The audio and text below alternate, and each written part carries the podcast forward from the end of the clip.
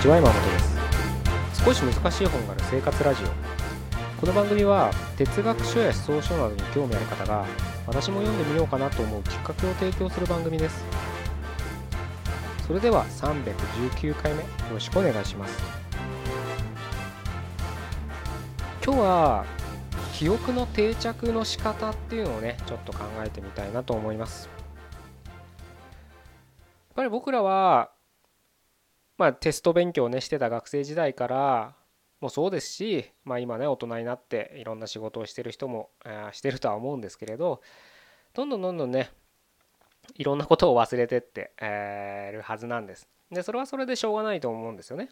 もう生きてね生まれてこの方全て覚えてられるなんてねおかしな話でまあ少しね違う角度から見ればあの僕らがねあの生まれてから経験してることはね全て実はまあ僕なら脳みそ的には覚えてるとただそれを思い出せないだけだみたいな見方もね、あのできる考え方もありますけれど、まあ、とはいえね現実的には全部覚えてられるわけはないんです。でただねなんか重要なこと、うん、例えば具体的に言えば、うんまあ、ビジネスでもまあビジネスかなあの自分のそのサラリーマンだったらその自分の毎日行う仕事においてやっぱりどうしても、え知識が必要になってくるケースっていうのはやっぱあるはずでそれはどんな業種でも業態でもね。でその知識を得てまた次にステップアップして、えどんどんどんどん仕事をねあのレベルを上げていくっていう活動を行ってるはずなのでその最初の知識であるまあ例えば新しい業務ですよだから。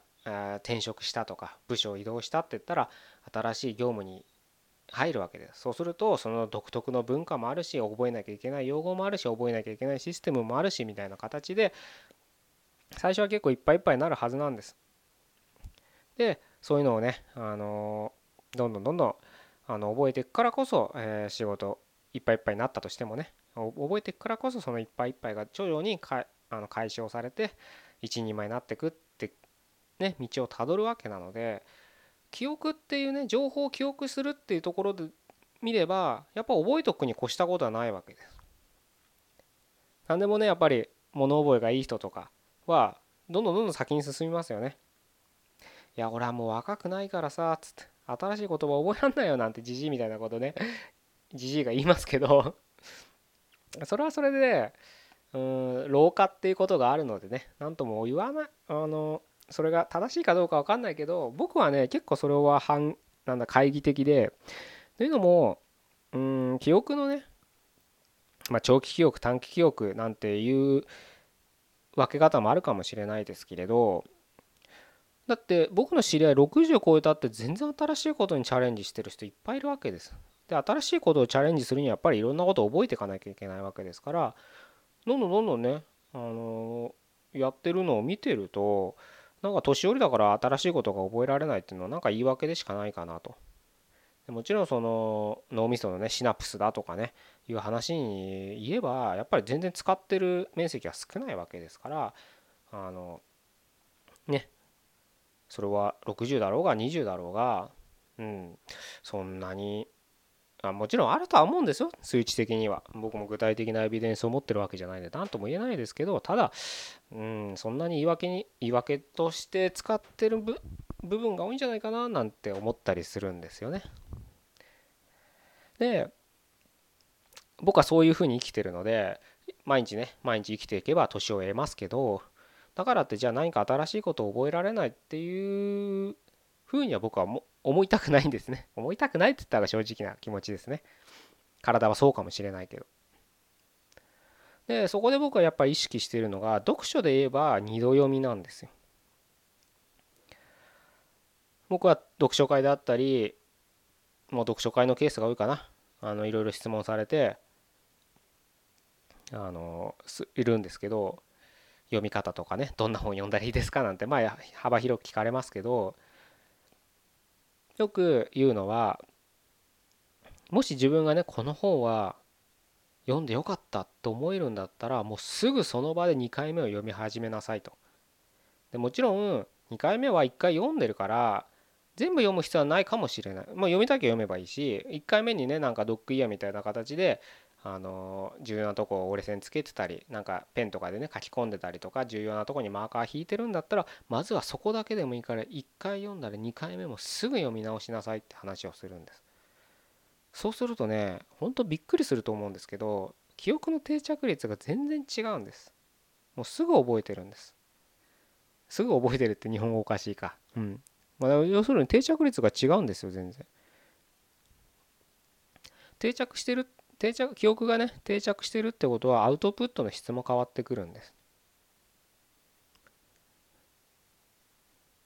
これを僕はおすすめしてますね。本に関しては。だからそれ長期さっき言ったね長期記憶っていうのはまあ短期記憶にストックされて何回も経験することによって長期記憶の方に忘れられない忘れにくい方にねあの記憶がスライドしていくみたいなことを言われ本読んだことある人もいるかもしれないですけど感覚的にはそんな感じです。イメージ的って言ったらいいかな。うん。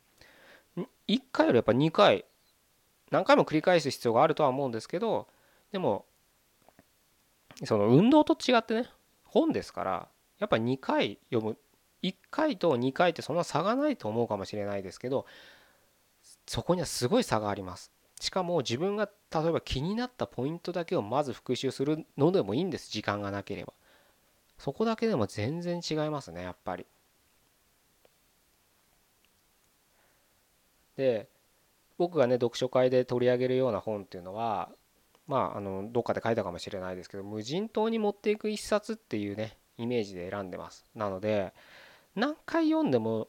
多分いろんな読み方ができるというかいろんな、うん、深い本を選んでるつもりなんです。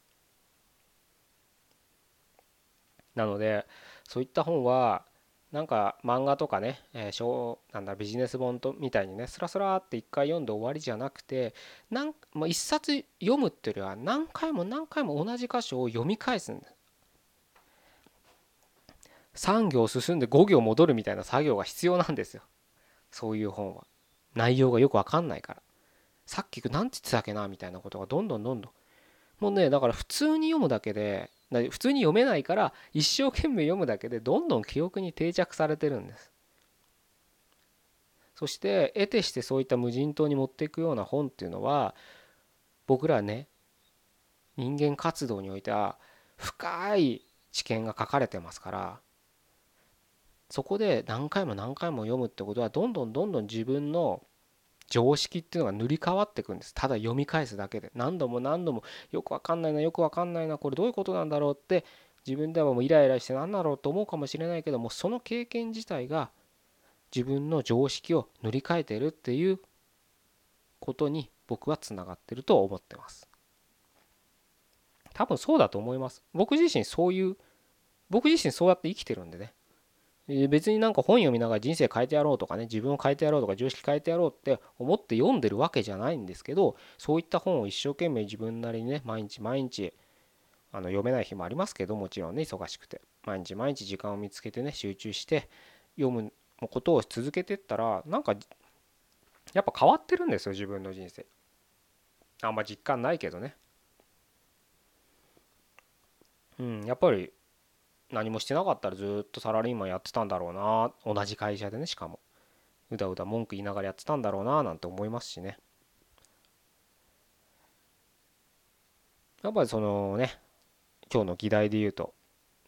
タイトルで言うとやっぱ記憶に残るってことはその自分のね生きてきた生きていく中ではね重要な情報の一つですから記憶っていうのは。それでねうんなんつったらいいんだろうな。世界を見てるわけです。そういった情報を通して僕ら世界を見てるわけですから。情報のね質が高ければ高いほど多角的に世界も見渡せるってことにつながると思いますし僕自身そういう実感があるので今日はこういう話をさせていただきました。是非ね最初はしんどいと思うんですよ。最初というかずっとしんどいと思うんです。こういったあのー、本を読むのはね。ただ、えー、それだけねしんどい思いした分ね実りがあるんじゃないかなっていう期待をね 持っていただければななんて思ったので今日はこういう話をさせていただきました。それでは319回目以上で終わりたいと思います。ここまでどうもありがとうございました。